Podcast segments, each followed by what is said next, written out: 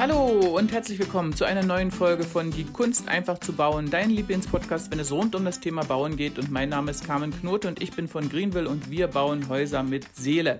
In der heutigen Folge geht es voll um eure Finanzierung, wie viel Haus ihr euch leisten könnt und wir beginnen einfach mit der Selbstauskunft, die sehr gewissenhaft ausgefüllt werden sollte und die Grundlage bildet für jedes Darlehen. Hört gut zu und ich wünsche euch viel Erfolg beim Bau. Good morning! Und jetzt fangen wir auch gleich mit dem ersten Punkt an. Das ist die Finanzierung. Denn ohne Finanzierung funktioniert der ganze Bau nicht. Und in der Regel ist es so, dass die meisten zu mir kommen und gar nicht wissen, wie viel Haus kann ich mir denn nun leisten. Und das Einfachste dazu ist, erstmal eine Selbstreflexion äh, der Finanzen zu machen. Das bedeutet, ähm, ich brauche, ich muss zur Bank gehen, ich muss mit der Bank äh, sprechen und zu diesem Termin würde ich mich auch schon vorbereiten, dass der Banker schon sieht, dass äh, ihr nachhaltig darüber nachdenkt und äh, ähm, auch substanziell das Ganze hinterlegt und euch nicht irgendetwas vorschlägt oder ähm, ja, irgendwelche Sachen vorschlägt, mit denen ihr gar nichts anfangen könnt oder euch erstmal zurück zu, nach Hause schickt und sagt, äh, mach erstmal deine Hausaufgaben. Und das Erste, was ihr braucht, ist, die, äh, ist praktisch eine Selbstauskunft. Und wie das Wort schon sagt, Selbstauskunft bedeutet, ähm, dass ihr äh, der Bank mitteilt, ähm, dass ihr der Bank mitteilt, ähm, wie eure eigenen Finanzen sind, wie eure eigenen, ähm, ähm äh, also nicht nur die finanzielle Situation ist, sondern auch, ob ihr verheiratet seid, wie alt die Kinder sind. Also praktisch, ähm, als ob ihr als ob ihr jemanden heiratet, denn die Bank macht nichts anderes, die will sich die nächsten 20, 30 Jahre mit euch verbandeln und will einfach wissen, äh, mit wem sie es zu tun hat. Und ihr würdet ja auch nicht einfach jedem, einmal jemand wildfremden äh, ein Geld leihen, sondern ihr würdet auch erstmal wissen wollen, was ist denn das für einer und wie sicher ist es denn, dass ich das wieder zurückbekomme, das Geld. Und vor allen Dingen kriege ich es stresslos zurück. Ich habe euch hier unten verlinkt einmal die Finanzier also einen Finanzierungsantrag mit einer äh, Standard-Selbstauskunft, wie sie in der Regel die meisten Banken ähm, ausgeben. Dann ein separates äh, Blatt mit dem Immobilienwertvermögen, wenn ihr welches besitzt, das ihr ausfüllen solltet und dazulegen solltet. Und dann außerdem noch eine Checkliste, was ihr alles benötigt. Doch wir gehen einfach mal eins nach dem anderen durch. Und das erste ist der Finanzierungsantrag. Und ich mache den hier, schalte ich den mal euch frei. So, das machen wir mal etwas größer für euch.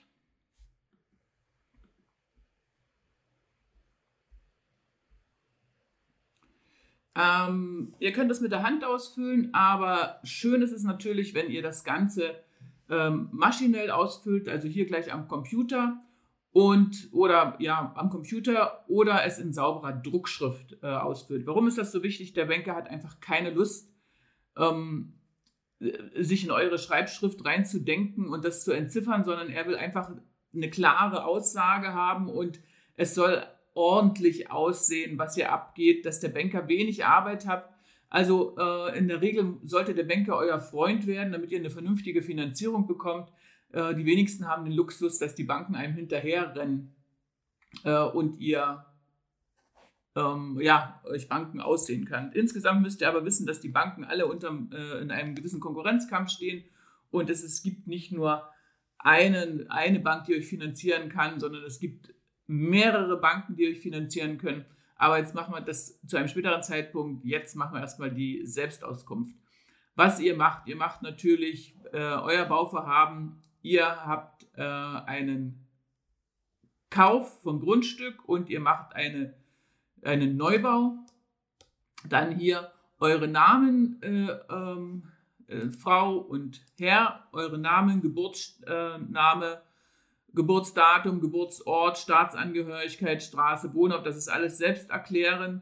Auch eine vorige ähm, Anschrift, wenn ihr habt, Telefonnummer, so dass er, der Banker, euch gut erreichen kann. Äh, und eure E-Mail-Adresse natürlich und eure Steuer-ID wollen die will die Bank haben. So, gehen wir in Seite 2. Da geht es los mit dem Familienstand. Seid ihr verheiratet? Oder seid ihr ein wilder Ehelebend oder geschieden oder was auch immer? Äh, ganz wichtig, Gütertrennung, ja oder nein. In der Regel ist, äh, sind es, die Mehrzahl haben eine Zugewinngemeinschaft, das heißt, es ist keine Gütertrennung vereinbart. Die Anzahl der Kinder ohne Einkommen im Haushalt, äh, die im Haushalt leben und das Geburtsdatum, ganz wichtig. Dann das Geschäftsverhältnis, ob ihr angestellt seid oder ganz gerne sehen die Banken, wenn ihr verbeamtet seid dann bedeutet das halt, äh, dass ihr nicht kündbar seid und dass das, dass, dass das Ganze stresslos vor, äh, vorstatten geht.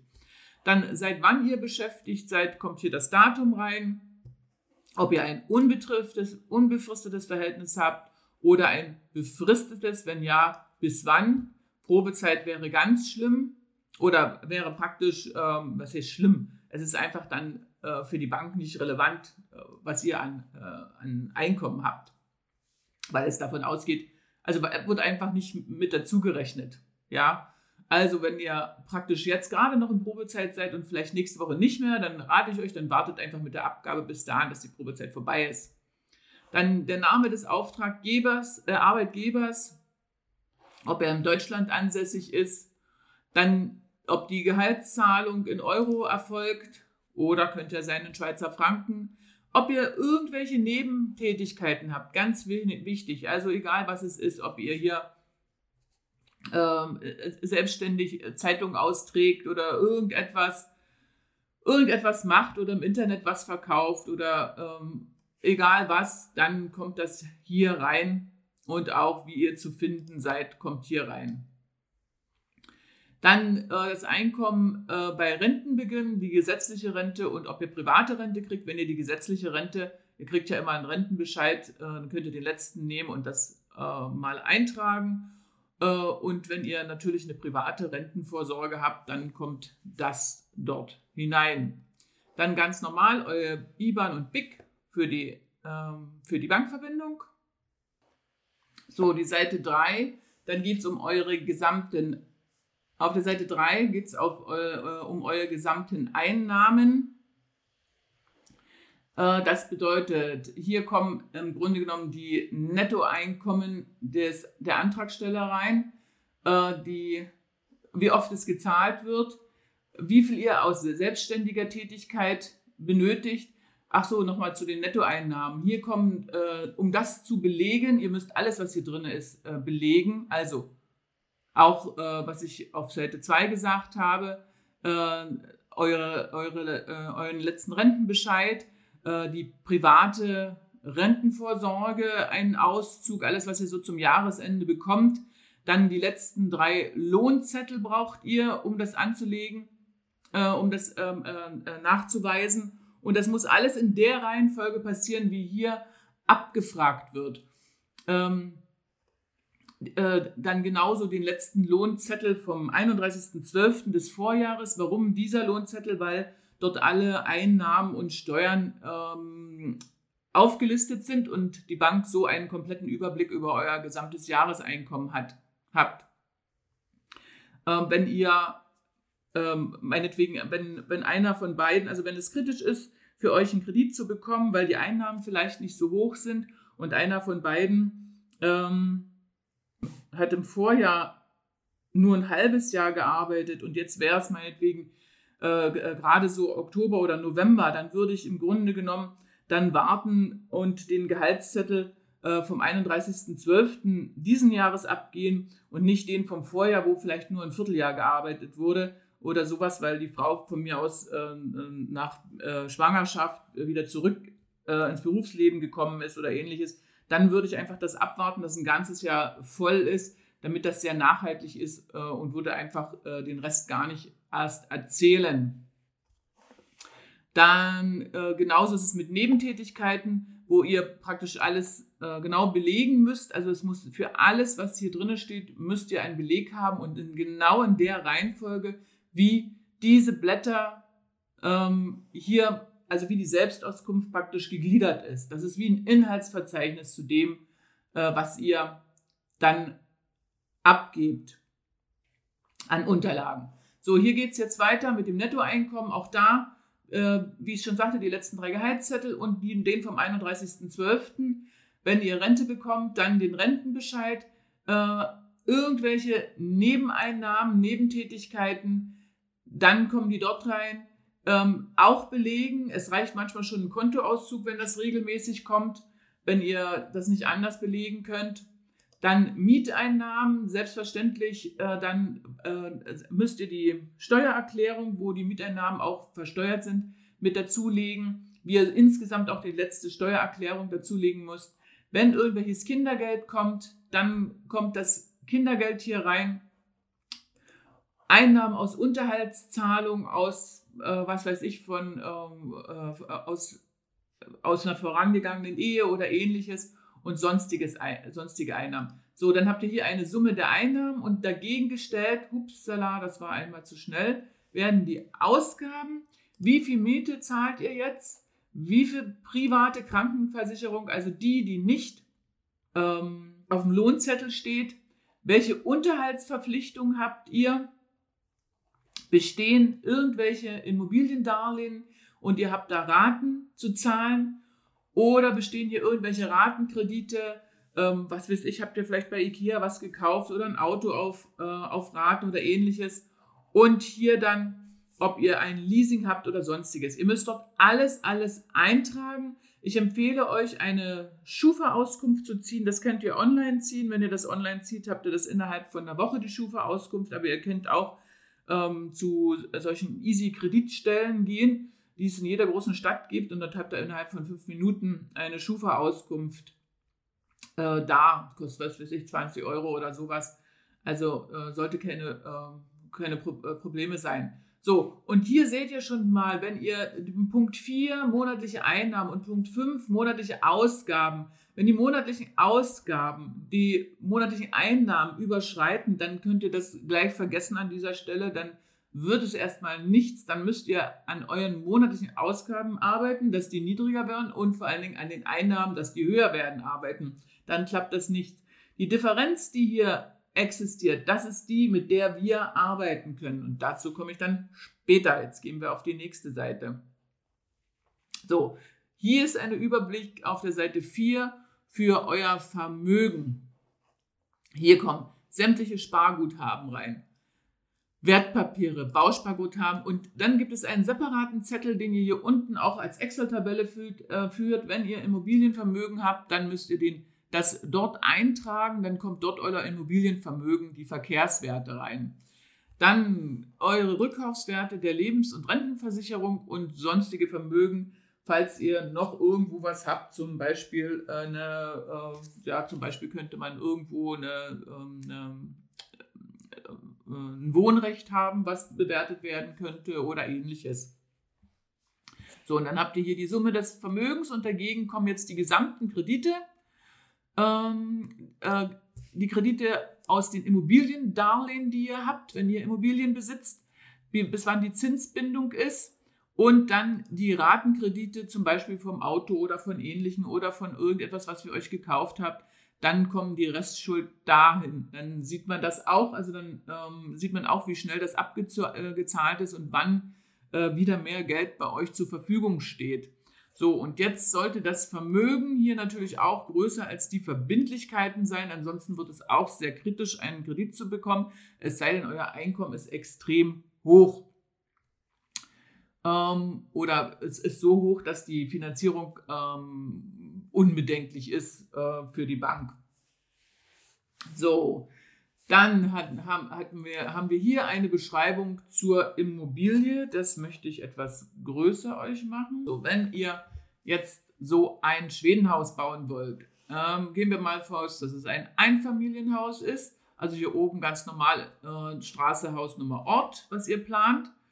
Ähm, dann ein Einfamilienhaus plant ihr zum Beispiel. Dann das Baujahr wäre dann praktisch, wenn es dieses Jahr ist, 2020.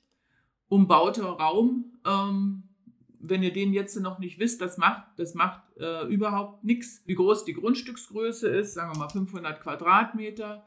Ihr habt ein Fertighaus in Holz. Die Ausstattung ähm, möchte ich als gehoben ähm, darstellen. Stark gehoben kann ich jetzt nicht beurteilen, ist wahrscheinlich mit Schwimmbad oder sowas drin.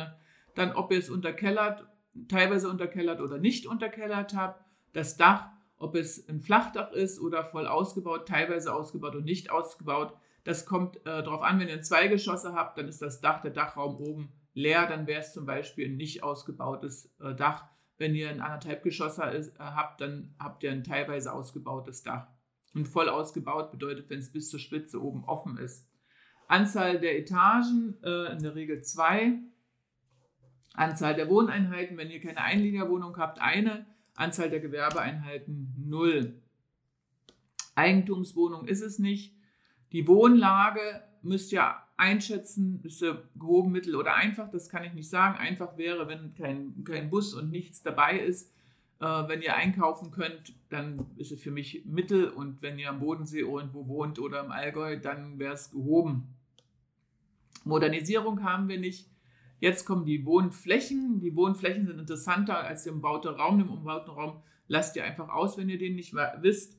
Äh, bei den Wohnflächen jetzt bei 150 äh, Quadratmeter Wohnfläche. Miete zahlt ihr nicht, Gewerbefläche habt ihr nicht, Anzahl der Garagenplätze kommt hier rein, Anzahl der Carportsplätze, sagen wir mal zwei, es ist ja fast immer. Hier wäre es äh, Erbbaurecht bedeutet, wenn ihr das Hups, das Grundstück nicht kauft, wenn ihr das Grundstück, äh, Grundstück nicht kaufen würdet, sondern äh, das Grundstück, wenn das Grundstück nicht kaufen würdet, sondern als Erbpacht irgendwo benutzt. Das machen in der Regel Kirchen. Das bedeutet, ihr kauft es nicht, ähm, sondern ähm, es wird euch zu zwischen 50 und 99 Jahren vermietet, äh, das Grundstück oder verpachtet und dafür bezahlt ihr dann eine Pacht. Kirchen machen das sehr gerne. Dann geben sie ihr Land nicht aus dem Besitz heraus. So, dann haben wir hier die Kostenzusammenstellung, ähm, wie wir so ein Ding, wie wir sowas zusammen ähm, also äh, das ist ein separates äh, Teil, wo, wo wir das mal durchgehen. Äh, Baubeginn, angenommen, es wäre jetzt im Frühjahr, dann ist es äh, zum Beispiel 03 und die Fertigstellung ist dann zum Beispiel am 1.12.2020 geplant. Den Grundstückspreis, äh, den wisst ihr oder den äh, habt ihr geschätzt. Herstellungskosten, das kommt dann darauf an, was ihr bauen wollt ähm, also vom Objekt die Herstellungskosten, ähm, sagen wir mal, tragen wir mal hier einfach, damit wir mal da etwas drin haben, sagen wir mal 400.000. Die Erschließungskosten, die Erschließungskosten sind äh, bei Grundstücken manchmal dabei, da müsst ihr im Kaufvertrag nachlesen, äh, wenn ihr einen abschließt. Also äh, das steht direkt drin, dass Erschließungsgebühren ähm, bereits bezahlt sind. Das machen vor allen Dingen bei Neubaugebieten die Gemeinden sehr gerne, dass das mit bezahlt ist. Wenn nicht, wenn ihr zum Beispiel von privater Hand kauft, dann müssen diese Erschließungskosten nochmal gezahlt werden und die können schon äh, ziemlich erheblich sein. Also beim Abwasser in Deutschland zum Beispiel äh, würde ich wenigstens 5000 rechnen. Strom und, äh, und Wasser dann noch jemals ein Tausender. Also ich würde hier schon äh, von 8000 Euro äh, Kosten ausgehen. In der Schweiz sind das in der Regel um die 30.000 bis 50.000 äh, Schweizer Franken. Dann habt ihr Baunebenkosten. Baunebenkosten äh, äh, sind, ähm, also sind Sachen, die anfallen. Zum Beispiel müsst ihr einen Baustromkasten haben oder ihr müsst zum Beispiel ähm, äh, Versicherungen abgeben, also machen, also abschließen. Oder ihr müsst zum Beispiel äh, den Müll weg, wegfahren. Das kann man im Grunde genommen alles relativ äh, easy halten. Also man kann da vieles selber machen und das wegbekommen. Darüber sprechen wir an einer anderen Stelle nochmal. Äh, aber wenn ihr ganz regulär eintragen wollt, dann äh, würde ich jetzt mal von den Baunebenkosten auf 5000 Euro eingehen. Hier sind Eigenleistungen, wenn ihr welche machen wollt, alleine streichen wollt oder ähnliches, dann kommen die hier rein. Ähm, und dieser, vor allen Dingen der Wert dieser, dieser Eigenleistungen. Äh, und dann, äh, was ihr an Außenanlagen äh, vornimmt. Außenanlagen, ihr braucht zum Beispiel auch eine, eine, eine Zuwägung. Ihr müsst ähm, ein paar äh, Bäume, also ihr könnt nicht einfach nichts eintragen, weil ihr sagt, die mache ich dann mit der Zeit. Also irgendwie einen Weg äh, bis dahin müsst ihr auf jeden Fall haben. Also irgendein Betrag muss hier rein, sonst funktioniert es nicht. Machen wir jetzt einfach nur 5000. So, dann habt ihr Notar- und Gerichtskosten. Das bedeutet, äh, äh, wenn ihr die, den, zum Beispiel das Grundstück eintragen lässt äh, oder wenn ihr das, also äh, wenn ihr zum Beispiel das Darlehen eintragen lässt und eine Grundbucheintragung machen und äh, oder ähnliches oder ähnliche Notarverträge habt, dann zahlt ihr im Grunde genommen dort auch einen Betrag. Die Kaufkosten vom Grundstück äh, berechnet der Notar in der Regel 1% äh, des Kaufpreises und äh, darüber hinaus veranlasst der Notar auch eine Grundbucheintragung und die Grundbucheintragung ähm, äh, wird gegebenenfalls auch äh, praktisch mit einer Grundschuld oder einer Hypothek noch schriftlich festgehalten, was bei euch ja der Fall sein wird. Und die Notarkosten für diesen Grundbucheintrag liegen ungefähr bei 0,5 Prozent ähm, äh, des Kaufpreises. Und das kann sich noch erhöhen, wenn zum Beispiel auch eine Grundschuld abgelöst wird oder ein Wohnrecht eingetragen wird, dann kann sich die Notarkosten dort auch noch erhöhen. Dann haben, äh, also rechnet ungefähr 1,5 Prozent.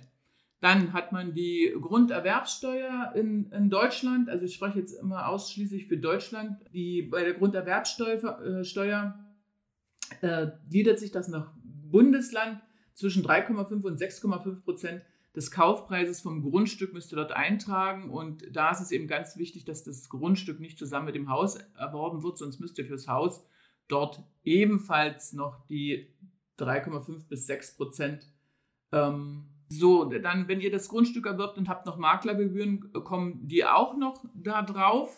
Die sollten in der Regel 3% nicht überschreiten. Und ihr berechnet noch, wenn ihr Möbeljahr, also da zum Beispiel eine Küche oder ähnliches kommt, äh, braucht. Und dann habt ihr irgendwo hier die Summe der kompletten Kosten. Die Kostenzusammenstellung für, den, für einen Kaufvorhaben, das hat man hier nicht. Das, ihr habt ja Neubau, ihr habt den Neubau. Und wenn ihr hier schon bereits Zahlungen geleistet habt, dann tragt ihr die im Grunde genommen hier daneben schon ein, dass, äh, dass man sieht, da, deswegen habt ihr vielleicht vorne weniger Einnahmen, weil ihr vielleicht schon das Grundstück bezahlt habt oder ähnliches. Umschulden lässt ihr aus, haben wir nicht.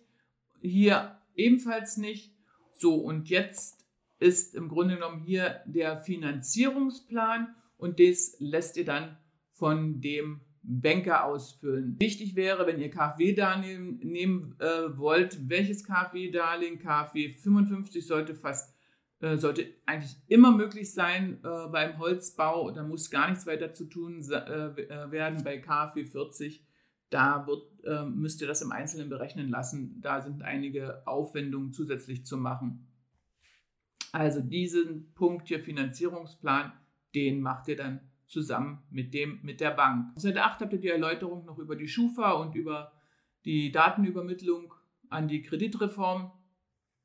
Ich empfehle euch, wenn ihr bei, der, bei Banken nachfragt, äh, das erstmal allgemein zu halten und nicht gleich äh, eine Schufa-Erlaubnis zu geben, denn es ist so, dass die Banken jedes Mal bei der Schufa anfragen und die Banken sehen das auch untereinander das dort angefragt würde. Und dann fragt sich natürlich die Bank, wieso wurde drei, vier Mal ein Kredit bei der Schufa angefragt, warum äh, ist das so? Und das macht dann vielleicht ein schlechtes Licht. Also wenn ihr mehrere Banken anfragt, dann würde ich das innerhalb von einer ganz kurzen Zeit zugleich machen und erstmal allgemein äh, das Ganze berechnen lassen, bevor jetzt mit der, äh, mit der ähm, mit Schufa-Auskünften von der Bankseite aus gearbeitet wird. Ihr selber könnt natürlich die Schufa anfragen, so wie ich euch das schon gesagt habe. Ihr könnt die, ähm, äh, äh, ihr habt innerhalb von 14 Tagen eine Schufa-Auskunft. Äh, wenn ihr das online beantragt, kostet 20 Euro oder so ähnlich. Und, oder ihr geht so in der nächsten großen Stadt zu einem Easy Kredit Shop und lässt euch dort in fünf Minuten eine Schufa ausfüllen. So, und das war es jetzt schon erstmal. Das ist ja relativ umfangreich. Äh, für alles, was ich euch jetzt gesagt habe, kommt dahinter immer der Beleg. Also es geht darum, euch kennenzulernen, dass die Bank weiß, mit wem sie es zu tun hat. Und das Ganze sollte eine ganz ordentliche Form haben, denn der Banker hasst es, dass er Punkt A unvollständige Sachen bekommt, Schmierzettel bekommt, schlechte Kopien bekommt. Das sollte, das macht einfach ein, ähm, das, zeigt einfach, wie werthaltig ihr seid und, und äh, wie gut ihr mit euren Finanzen umgehen könnt.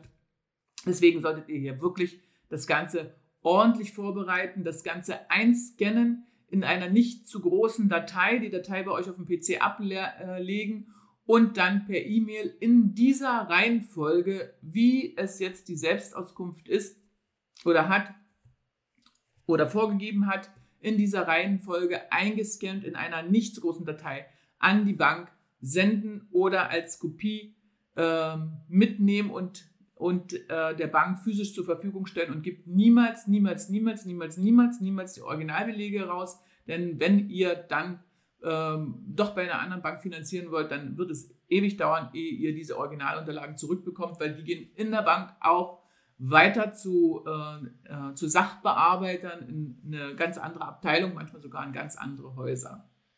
Das war es erstmal auf die Schnelle. Das war ein brandneuer Podcast von Die Kunst einfach zu bauen. Vielen Dank, dass du zugehört hast und wenn du dir die Zeit nimmst für eine Bewertung bei iTunes, dann freue ich mich natürlich riesig. Und vergesse auf keinen Fall, die drei kostenlosen Ratgeber herunterzuladen. Erfolgreiche Grundstückssuche, wie du Fehler beim Grundstückskauf vermeidest und die sieben Schritte in dein eigenes Domizil. Den Link dazu findest du hier unten in den Shownotes. Und denke daran, ein völlig neues Lebensgefühl in deinem Haus mit Seele wartet bereits auf dich. Macht's gut, bis zum nächsten Mal, deine Carmen.